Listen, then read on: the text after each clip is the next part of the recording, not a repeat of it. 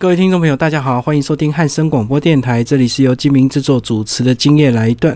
那我们今天呢要介绍一本新书哦，叫做《下流青春》，那是由张敬义牧师所写的哦。那这本书呢，等于是他从小时候一直到现在，整个等于算是他个人的一个自传哦。那张敬义牧师呢，如果听众朋友您有认识的话呢，有在网络上去找到他的一些资料呢，就知道其实他个人呐，这这个整个人生非常的传奇。那从小呢，因为家庭的因素，所以有接触黑道，然后吸了毒。那后来呢，戒完毒之后呢，现在呢，呃，又在我们这个桃园的少年之家，开始帮助一些曾经跟他一样的孩子一起来矫正、来导正他们的一个行为。那另外呢，呃，他个人呢，也在后来在呃基督的一个呃洗礼之下呢，现在变成一个合格的一个牧师哦。那我们今天非常高兴邀请到张敬义张主任来到我们的节目现场，为呃大家来介绍他这本新书，叫《下流青春》。哎，主任好。哎，主持人还有听众朋友，大家好。好，那主任呢？一开始这本书呢，呃，整个规划大概多久？其实这个书就是在打从那时候有去参加台北的 TED 的一个演讲邀请，二零一五年。对，然后那时候其实云流就一直鼓励了哈，鼓励说希望能把它出一本书。他那时候想说，也没不是什么大人物，我们出一本书就好奇怪。那是一直到去年那时候，刚好那段时间呢，发生说好像青少年的毒品好像越来越严重，越严重。所以那时候在旁边的友人还有远游一直鼓励了，他说：“其实那个主任，你如果你把你的故事写出来哈，其实可以去感动一些。”譬如说，一般家庭的孩子，让他们更珍惜现在；那有一些在边缘的孩子，其实也能让他们看出一丝丝的希望。我说好啊，如果你们都觉得这样子好，那我们一起来努力看看要怎么来写这本书，就是这样子的开始了。可是这个答应容易啊，但是真的动笔之后，那个主任有没有开始有有感受到一些尴尬？因为毕竟要把自己过去一些比较赤裸，包括一些比较不堪的一些过去，要很真实的写出来，心里应该也是有一点坎坷不安，对不对？嗯，其实有一部分，其实比较顾虑比较多的是我自己的爸爸妈妈，因为爸爸妈妈其实年纪蛮大。那个乡下人家哈，又爸爸又是日本教育的，他常常在跟我讲说啊，你更孝呆哈，你卖底下的工会更孝呆，所以比较顾虑的是他们呐。那其实我自己本身，其实我常常在监狱，常常在学校，其实都会去做分享啦。那我个人就是比较，倒是那时候也也蛮有趣的，因为每次想说自己要要要要写，那没办法，写还不到第一章就放弃了，因为第一应该要陪伴这群孩子，因为我现在。就在少年之家这边，跟我太太设立了少年之家。就我到现在目前还是跟他们都生活在一起，是是，根本就没有那个时间了，没有办法去安安静静的去写这样子。所以其实你在写这本书的过程当中，其实是还蛮蛮有趣的啦。嗯嗯嗯。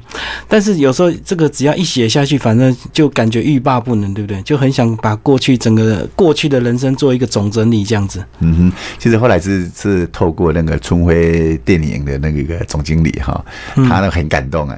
然后他知道说我这本书，我当初出这本书的用意。然后他说：“那你要怎么去用这本书？”我说：“如果能鼓励一些孩子，然后我也希望说，因为少年之家因为一直住嘛，只能住到二十几个。那我在今年开始有找到一个四千多平的土地，想要把它盖起来。是是是。那那那时候也就想说，好，那如果是这样子的话，如果有一些版税。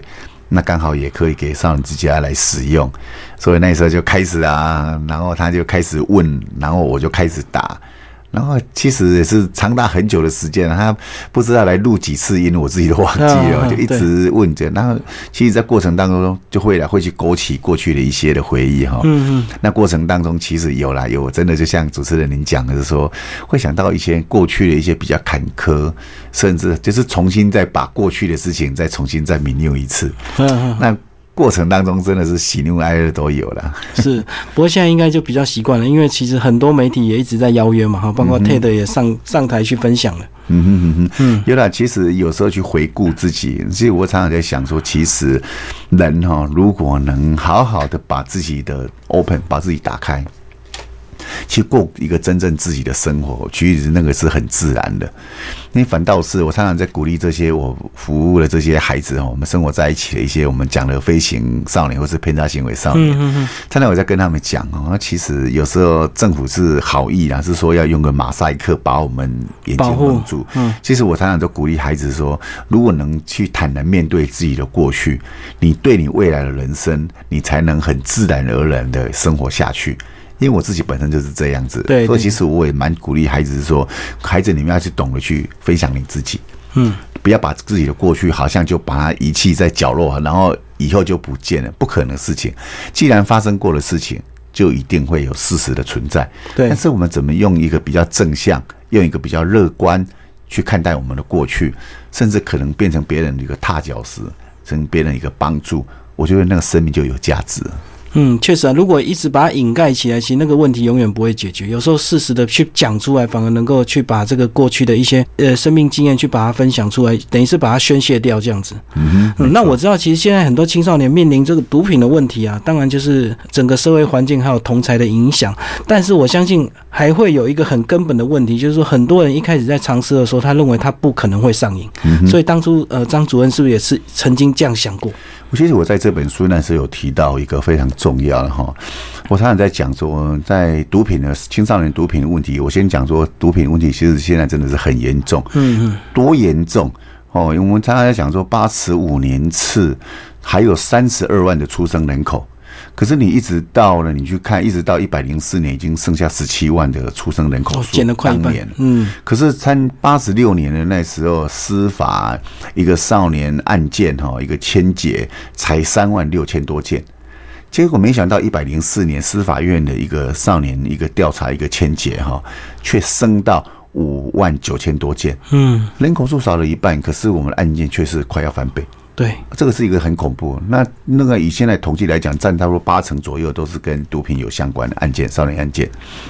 那严重到这样的一个情况，那到底要去怎么去面对这样的所谓的毒品的诱惑？那有没有常常叫分嘛？哈，所谓预防防毒，然后一直到有遇到毒品的问题要去咨询，一直我们常常在讲说要介入辅导。甚至已经上瘾了，我们要去做几个矫正。对，哦，这个都是一个过程。可是往往就是我们常常在常常都听别人讲说啊，你你吸毒了，那那你难过了。像我以前的耳濡目染，就常常讲说啊，难过就去打打篮球啦，就把心情放松。我说根本就不可能的事情。是你毒瘾一来了，哪有可能去打篮球？哪有可能性？那个是不可能的。嗯，所以在这里要奉劝哈，真的是如果有听众朋友或者你周遭有这样子的小朋友，一定要鼓励他。好奇毒品的部分有两种的好奇，一种是我们常常在反毒教育，我常常反毒教，我上去我去学校常常演讲，一年差不多三三十到五十场左右。我常常去演讲，我都跟他讲说，毒品你一旦深深陷在里面的时候，你想戒真的很难。难道真的是我自己常常讲说针灸、催眠呐，什么吃符咒就戒不掉啊？那一种的痛苦。可是好奇却常常我们去反读，会告诉你说，就像电影情节，好像很快乐很忙啊，那其实都刚开始而已。嗯，这是一种好奇。那有些人听到说，哦，怎么？我常常在开玩笑说，如果你去反读，其实反读是一一门非常专业的一个一个工作。有时候你介绍这一些毒品啊，这个毒品吸的会睡着啦，会会会怎样怎样子换电话这样子。原本不想吸毒的，被你讲到，还真的，还真的去想去吸一口。那个技巧的问题，那个是一个，这个是一个好奇。另外一种好奇，就是像我在书里面讲的，是说，当有一天我安慰他们吸完之后，我睡不着，结果哥哥叫我去收账，嗯，我说我睡不着，结果我说我说我睡不着，说那你过来，他直接用一个橡胶把我手上圈起来，直接就海洛因帮我打进去，打进去的时候吐得要命，可是一下子真的睡着。对，那是另外一种好奇，是，就是说，毒品为什么可以去驾驭我的生理？毒品为什么会去驾驭我自己的一个人格思想？啊，那个好奇是另外一种好奇，可是这种好奇都是在于那一我们常常讲的吸毒的前面的那一那个差不多三个月到半年那个甜蜜期。所谓甜蜜期，说从毒品当中，他可能没有自信，他可能。在毒品当中得到他想要的东西，所以他会一直深陷在里面，他不会想戒毒。可是，一旦上瘾之后，你才会知道说啊，糟糕了，我没有毒品，我不就没有办法像一般正常人一样。是，那那时候就完，嗯，就完了。嗯那时候要戒就是真的很难，那个真的是要透过一些心理上一些的一个支持，生理上一些断瘾，那才能去重新哈、做一个重生的一个、一个生活。那刚刚张主任讲到这个，我们人口减半，这个案子却加倍，所以最大的问题是什么？是因为现在的毒品来源取得容易吗？第一，毒品的来源取得容易了；第二是现在的网络还有资讯化，哦实在是我们常常讲，从你看一二十年就在讲说地球村、地球村，现在孩子我讲真的，随便开一个群组，随便一个 FB 一个社团，嗯，从我那时候记得我九十年、九十一年那时候最早开始在辅导孩子的时候，不然主持人还记不记得那时候最流行是奇摩的家族，那时候就就有这样的一个情况。那个呢，我记得那时候中辍生我们在辅导的时候，就住了一群孩子，忽然四五个孩子不见了，或是学校他们几个同党就不见了，那大概我们就了解说哈。注意去看大概这个什么的功绩啊，或是怎样子，大概那几天哦，孩子就不见了。网络号召就对啊，，好如如号召，嗯，一直慢慢一直到现在呢，我觉得这个有影响了，就是说你拉我，我拉你，然后慢慢一个族族群一个群组，那常常就变成说，好像就好像我们以前我青少年时候那时候最早的从烟一直到毒，就变成是我们同才之间共同娱乐的其中一个元素，嗯对，对那当这样的一个氛围进来的时候，甚至大家也觉得说，哎，这不会啦，那个那个不会怎样，不会怎样。刚开始都觉得不会怎样啊，一旦那个瘾上了，怎么会不会怎样？戒戒不掉，痛苦啊！而且当你可能买不起这个毒品的时候，你可能一不小心你就被吸收变成药头，对不对？就开始被一些犯罪组织开始利用。一般来讲了啊，这个的生态是这样子的哦，因为毒品的花费真的是我讲真的是是蛮蛮蛮蛮贵的。那慢慢的，其实很多吸毒人大概都是这样的，从最早的自己吸毒，吸到最后，他开始认识了一些吸毒的伴，然后开始慢慢有一个这样子的一个团体之后，慢慢很多人就开始会变成吸越来越大，或是年资越来越久了。然后就变成这样子，譬如说我，或是我比较有一点小小的资源，那我就可能就晋升了，变成小药头，对对，那小药头就变成中盘，嗯，那中盘就是比如我自己吸，那多少也吸收一些费用嘛，就对对对诞生慢慢就会变成，最后很多其实很多都变成一个贩毒，其实这个就是一个好像一个一个惯律吧，或是一个一个一个习性吧，对。对啊，那张主任这样子从自己这样子切身之痛啊，到最后真的成功，然后现在变成成立的这个少年之家来帮助这样的一个青少年，但是问题还是没有解决，就是还是有很多人一直在触碰。那张主任你自己观察这么多年，你觉得到底应该政府或者是我们法律，还是说整个社会到底应该怎么做才能够减少这些问题？其实我常常在讲哈，吸毒其实真的不要把它当做是一个通案。所谓通案，就是说，好像这个方法可以套用在每一个人的身上。那现在在你看，在整个社会的氛围当中，大家都在标榜说，我讲的戒毒方式最有效。它其实，在我们现在这一个社会上啊，连社会社会科学现在都已经成为一个社会科学。哦，人的一个人人的一个改变都可以用一个绩效性的一个效益性的去评估。那这样，但现在问题来了啊，像遇到这个问题，最要去根本的去解决这个社会的问题，需要一个用意，就是说有更多人去投入，真正有心的人去投入这样子。我觉得现在政府必须要做的是说，你要号召一群真的有使命的人，好好去培训的这一群人。然后从生命去影响生命，扩及到更多人。或许这个步骤没有办法很快，可是这个是最基础的。当有更多像，就是比如例讲，像我这样子愿意做的人，嗯嗯嗯，然后那这群人的话，你给他资源，你给他有更多一些的相关的一些的专业性的东西，还有使命性的东西，让当这些人像我现在举个例子，我现在自己的孩子长大之后，我陪伴起来，成立了大改乐团，那大改乐团又再去成立了一个，他们要把自己的学弟学妹要训练起来。变成这样成了一个社会的帮助者，嗯，那这样子的养成就会有一群人越来越多，越来越多。当这样的一个力量越多，真正走入陪伴了，我觉得那个比较实际的。是不然我讲真的，你就算你在盖了更多的监狱或盖了更多的辅导所，如果你所用的人不是真心的要去帮助这些人，他们我觉得那个弄到最后变成我讲真的，还是人家烧大家的钱。我觉得那个没有什么意义了。嗯，刚刚讲的是这个政府方面呢，那再我们谈到民间的这个支持啊，这个主任自己也感同身受。你包括刚开始成立少年之家，可能有些人他不愿意捐钱给你，因为大家会认为说，比如说受虐儿他可能是被动，他是无辜，所以他可能愿意帮助他或协助他。但是这些毒品的这些青少年，他们会觉得啊，有一一部分是当初他们自己造成的，所以是不是在社会民间的这个部分，就是会比较对他们没有呃愿意给他们一些支持跟关注这样子？这个其实我自己本身就遇到过，其实这个社会还是有那个所谓的刻板印象。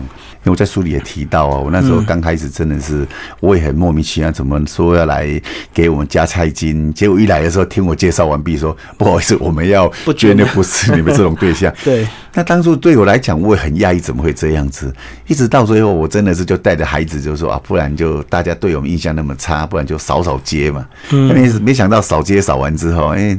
他来按我门铃，哎，邻居按我门铃，我真的不认识他了。嗯，我说，我说，请问找谁？他说。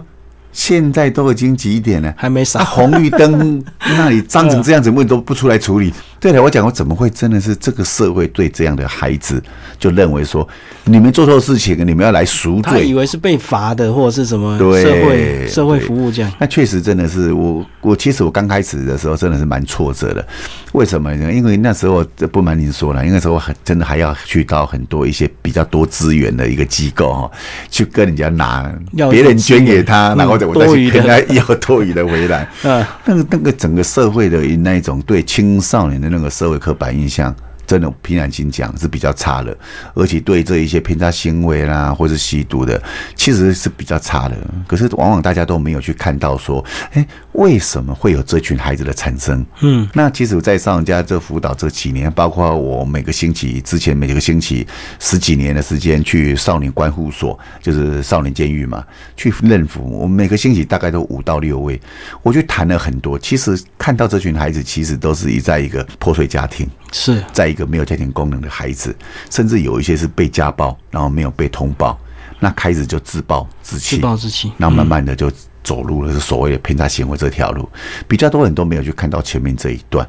那其实我自己就感同身受啊，虽然我我的家庭还还算还蛮不错，那可是在一个缺乏一个爱、缺乏一个理解的一个家庭当中。我选择的是走这一条路，嗯，所以，所以当初我我我自己八十八年悔改重新开始的时候，我就很感动。我想说，如果在我年轻的人年轻的时候，真的有人这样子拉我一把的话，真的，我绝对我敢保证，我不会再做那么多的所谓的害人害己的事情。嗯嗯，这个其实就是我当初会设立这个机构一个。最早的初衷，所以其实很多孩子会有问题，追根究底就是家庭的问题，对不对？因为家庭有一些破碎，或者是家庭没有温暖，他们到社会上去找一些能够给他温暖或给他一些支持的这些，就好像是兄弟或者是帮派，就这样子成型了。对，因为你看哈，像这群孩子，其实他们的资源系统哈，就就真的还蛮弱。像我现在都陪着社工，我都跟他们讲说，我们现在是用生态系统理论去在跑整个的一个个案的一个服务。那你就可以发现说，从一个缺乏家庭一个支持，一直到学校得不到应有的一个辅导。我常常在开玩笑，我说哪有可能？全台湾现在立法院还在在在在讲说，一年大概有八百多个中辍生。我说这个哪有可能？这个数据跟我所了解的差太多了。嗯，那又问题又来了，一个学校只有设立一个辅导室，一个副师一个大学校两三千人一个学校，给你最多一个主任，两个两个那个辅导老师。可是，在几千个孩子当中，你怎么去辅导？不可能啊！而且在一个。大环境一个观念没有改变之下，像我自己在书里讲的那种习性哦，你看都几十年了，到现在目前为止学校还是这样子啊，就说啊那个张经理，你们少跟他在一起啊，他哥哥是流氓，你哥哥在一起，那就隔离掉。甚至我还记得那个时候有个老师叫蔡国基老师，我到现在几十年都还记得他，英文老师啊，害我现在都一直英文学不好。他那个每次我上他的课啊，其实我自己也爱调皮捣蛋，他怕我吵嘛。嗯，你每次一进到教室，他跟我说：“张经理来，你可以去校园全部走一走，寻一寻哈。”好，他意思其实就告诉我说：“你不要。”那其实我自己那时候乐于我也听不懂，那我又可以就溜出去，就就走一走，我当然越好啊。嗯，可是他们忘记，我不会自己出去走一走啊。我会找几个同学陪我出去走一走。是啊，是啊。那一直到现在，你看很多学校还有那种学生的特别座，就是说你比较调皮的，我就一个椅子来到前面，坐远一点。你看还是有这种思想。那你这种思想，你看慢慢这群孩子，这个大家应该记得，别想说你把这些不想读书的孩子赶出去，然后就没事，不会了。这些孩子还是一样会回来找他学校的同学，对对对出去变成中辍生。嗯嗯，这个就是整个的一个恶性循环。那可是我们现在政府比较没有办法去面对，说你真正的要把这样的孩子豁到台面上，社会资源给他们，应该要另类的辅导，或者应该要给他们一些不一样的一些的教学。你就是应该适时进入，而不是变成说他头痛人物我就把他踢走，嗯嗯嗯，踢走他不会在这个社会消失，他会变成我们讲的偏差行为少年，甚至变成过去的张敬义，这个是一个问题。而且以前学校处理方式，可能遇到这个问题，学生三大过退学，然后他就转到别的学校去，就变成别的学校问题了，就不关我的事情了。很多学校是不是都会用这样过去的行为？对呀、因为他们就是眼不见为妙，就是把他踢出去。是，嗯其实现在真的问题真的就是这样子的。我我就举一个我自己一个一个女儿，一个女儿有有一天回来跟我讲，她说：“爸爸爸爸，我们班上有几个真的是很坏。”男生很皮这样。对啊，都不想读书，我真的很想读，然后这样子，你可不可以拜托啊？可不可以帮我转班？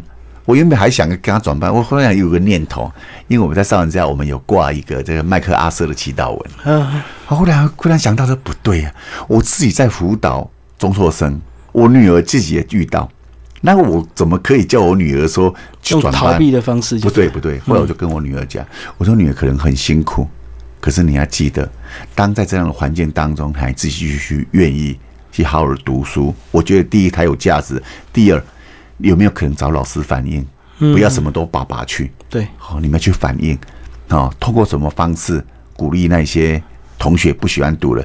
哦，这个是同学大家一起来，但是老师有责任，是用这种方式才对。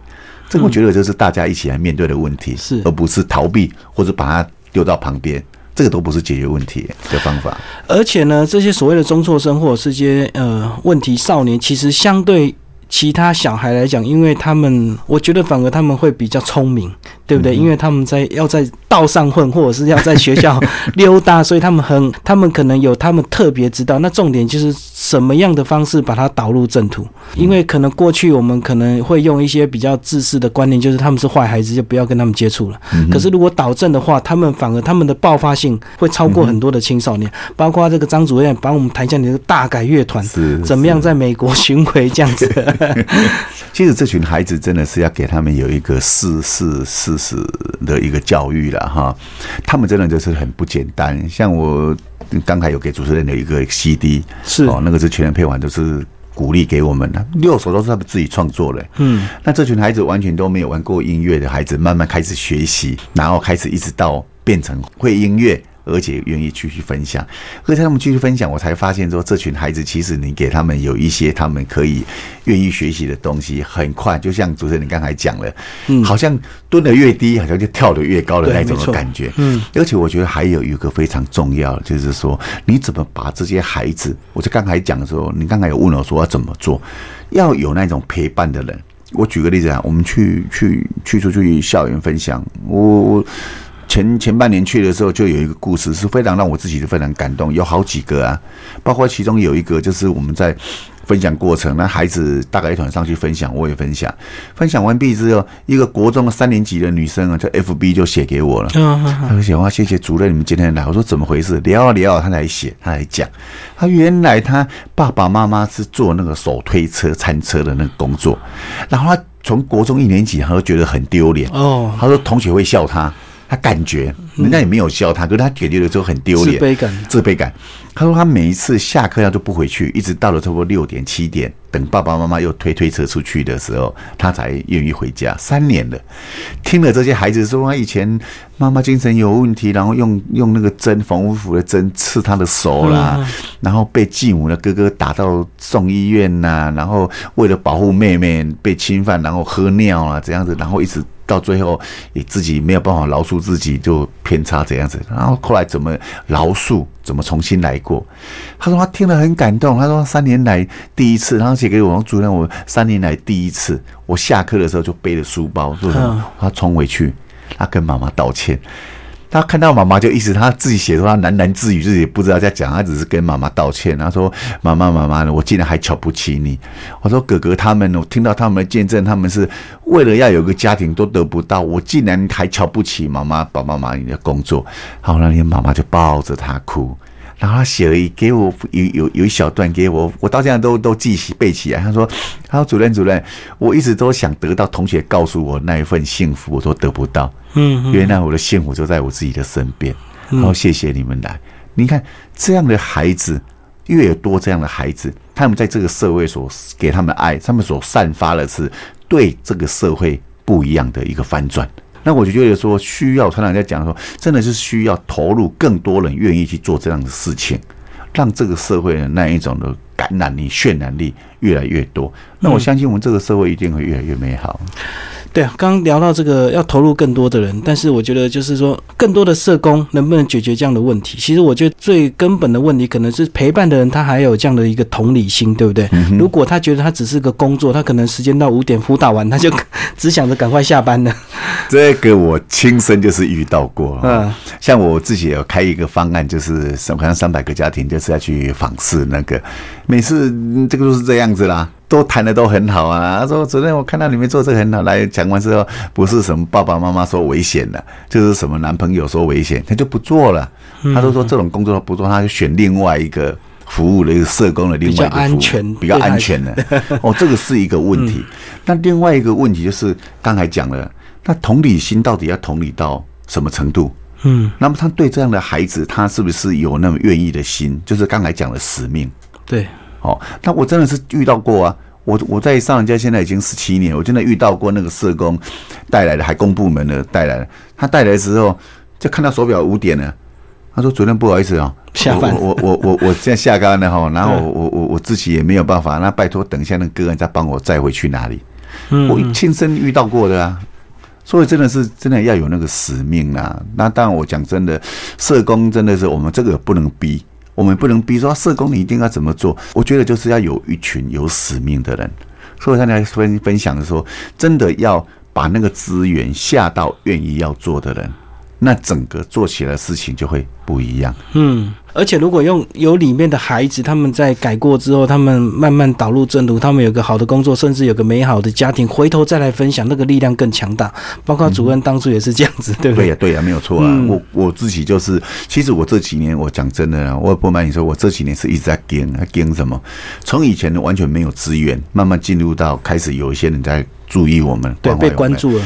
可是我发现越来越多，像我举个例，像大改团这几个孩子。哎，这些孩子虽然都长大了，然后他们也愿意回来跟我一起工作，可是怎么办？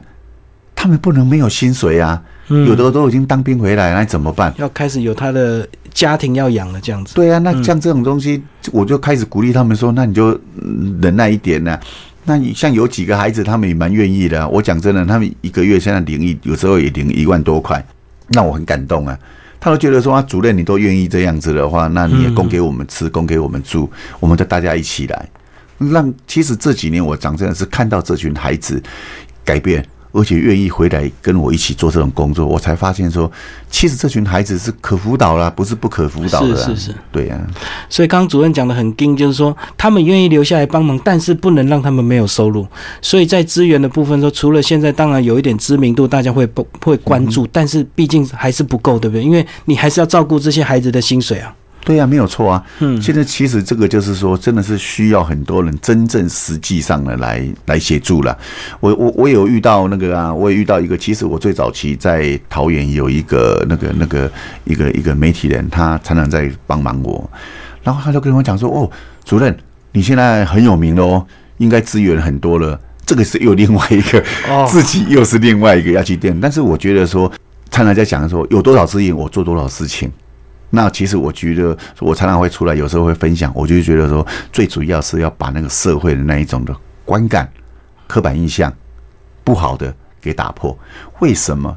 当这群孩子，我自己体会到，深深体会到，当这群孩子，你想想看哦，一年有现在有快六万件的一个少年案件了。嗯嗯。这些孩子，你给他以牙还牙的一个教育，未来再过了二十年、三十年，他成为我们这。整个的中间分子，你也设想说，他用会用爱来看待这个社会。当你用爱来看待这群孩子，将来这个爱它就会善的循环。是，其实我一直想要做的是，要讲要表达的是这样子：当我们给这些孩子爱的时候，然后用一个社会学的角度来讲，结构性来讲，其实我平常心讲，这一些失功能的家庭，其实也是我们这个社会的社会产物了。嗯这个我们每个人都不能避责的。是那只是说我们怎么去看待让着这些孩子，我刚才讲说，怎么让这些孩子不是变成哦好像社会的精英，而是我们怎么去制造这个社会流动的阶层。孩子，你或许没有爸爸妈妈，你会使没有一个资源，但是透过社会大家知道了、看到了，那我们做的这个台阶，如果你愿意努力的话，其实你也有机会可以融入这个社会。我们要做的是这个，嗯而且必须要做。就是要也是要给社会一些比较更多的一个观念啦，就是说，对于这些孩子，不不仅是在这个他们在青少年这个阶段给他们一些物资或者是给他们一些金钱的帮助，重点时候当他们进入社会之后，社会上你要愿意接纳他，要敢接纳他，要帮愿意帮助他们，给他们工作机会，没错，这样其实。在就是说，也许他们现在并不一定要在张主任的这这下面工作，但是他们有一个自己的一个人生发展之后，回头他还是可以来你这边做志工的。对啊，没有错啊，没有错啊，因为我自己，其实我这一十十七年来一路上走，从孩子的食衣住行，一直到发现说，哎、好像来这里住了几年之后，出去了，好像工作还是不稳定，不顺那那、可是他们常常都回来找我。几乎占九成以上孩子都会回来找我，那我越看越觉得很奇怪。后来我慢慢才发现说，我今年除了大概团这些，我开始又要用一个快餐车，我我在努力在募集一些，变成自己我要带他们创业。为什么？后来我才发现，就刚才主持人你讲了，嗯，你说会不会给这群孩子机会？社会上还是会啊。我上我家附近几乎所有的店家哈，还有一些能修车厂的，几乎孩子我都带过去工作过。嗯可是问题来了，当这群孩子开始第一份的工作的时候，有时候就是这样子，情绪又来了。我今天不去上班了，一次两次还可以，人家第三次，嗯，老板就受不了。有一些面店服务业的更不用讲，一次两次你没有办法在时间上，我最需要的你来的时候，不好意思，他就不会再去请你了。是可是这个好像很难克服。说了，我现在就又忍痛啊，自己讲就说，我跟我太太讲说，来来来，想想看哦，不然我们自己来弄了一个这一是小小的咖啡店，或是怎样子哦。行动咖啡馆这对，样。就现在就准备啊，我现在要准备，预计差不多七月左右要开始了。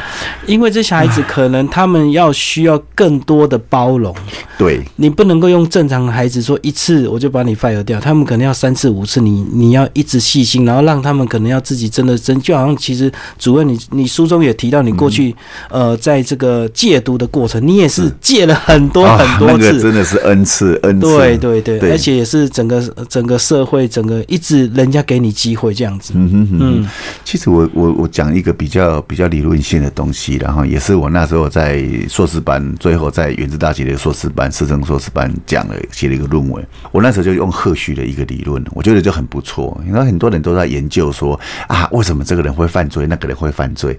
其实赫胥他是用一个另外一个反向的观点，他认为说，为什么一般人我们不会去犯罪？哦，反过来哎，所以他就他弄后来他去归纳了这几点啊，我觉得很不错哈。他第一个依附关系，他就已经要有一个依附关系。第二要有个信仰，他信仰讲的不是只有宗教、哦，包括我们对法律、被一对一个社会一个风俗一个规范，那个都是属于信仰的一部分哦。嗯还有另外一个是社会参与。这群孩子，你去试试想想看，这群孩子在社会上有什么正向的参与吗？很少。对，很少。像这个这些我刚才讲的总归，他就归纳了这些出来，然后你慢慢你会去发现说，哎，对哦，好像还蛮不错了。所以我常常在想说，这群孩子一旦投入辅导了，像现在，我就举一个非常有趣的，我们有一个都已经当上那个海龙两栖蛙人他有一次放假回来的时候，紧急扣电话，我我下台中办事情。他叽里爸爸你在哪里？他我说什么事吗？说赶快赶快赶快！我说怎么回事？他说我女朋友的妈妈要见我啦，你告诉我我要穿什么衣服？都已经当海龙了，嗯嗯，他没有他他就是只有剩下一个妈妈会酗酒的妈妈。没有依附关系可以讨论，他没有没有办法讨论啊。对，所以我常常在开玩笑说，你看一个海龙的，我讲真的是我们一个精英部队的，他都还要打电话问我说，等下看女朋友的妈妈到底要穿什么裤子、什么衣服。啊，那个就是我们社会怎么给这些孩子有一些依靠，有一些的依附关系，让他们导入正途。我觉得那个是现在很重要的。